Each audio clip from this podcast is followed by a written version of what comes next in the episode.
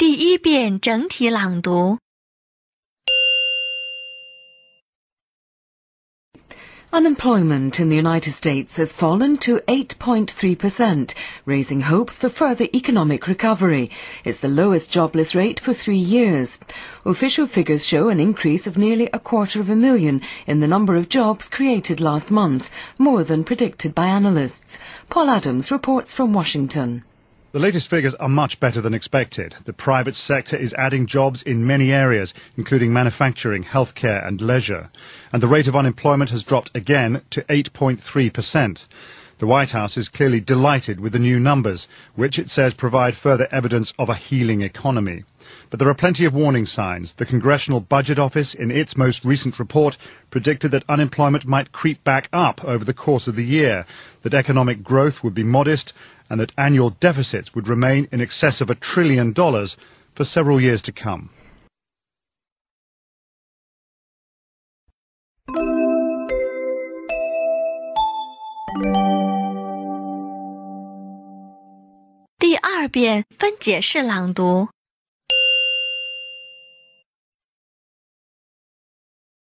Unemployment in the United States has fallen to 8.3%,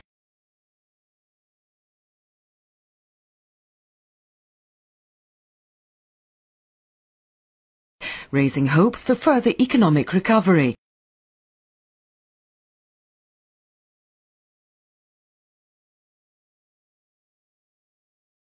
It's the lowest jobless rate for three years.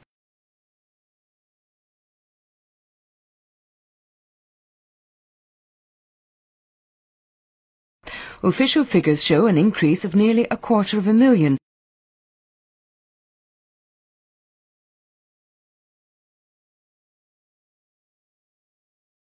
in the number of jobs created last month.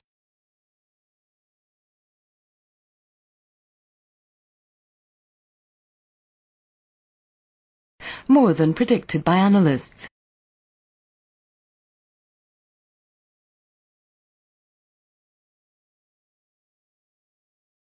Paul Adams reports from Washington.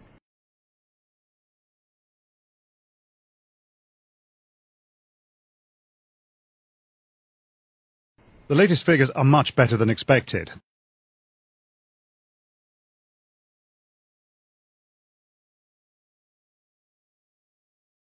The private sector is adding jobs in many areas,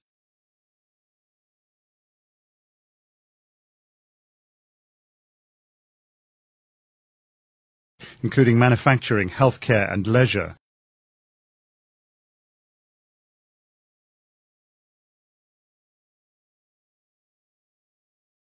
And the rate of unemployment has dropped again to 8.3%.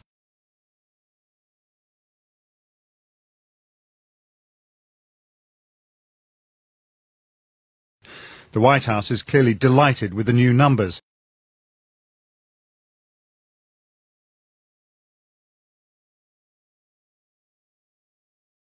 which it says provide further evidence of a healing economy.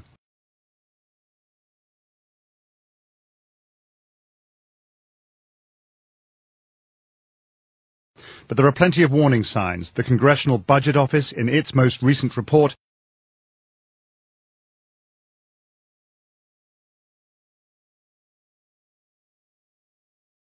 predicted that unemployment might creep back up over the course of the year.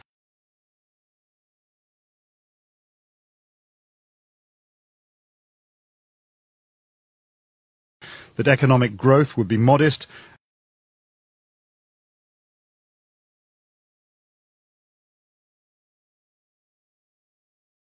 and that annual deficits would remain in excess of a trillion dollars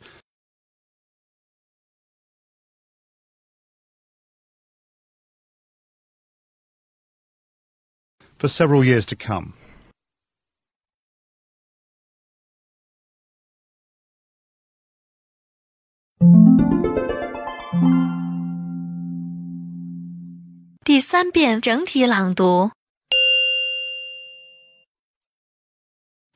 Unemployment in the United States has fallen to 8.3%, raising hopes for further economic recovery.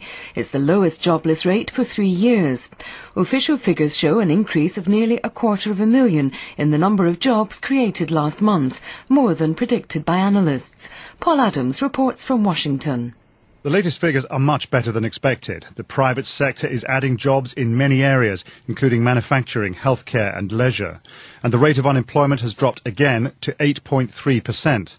The White House is clearly delighted with the new numbers, which it says provide further evidence of a healing economy.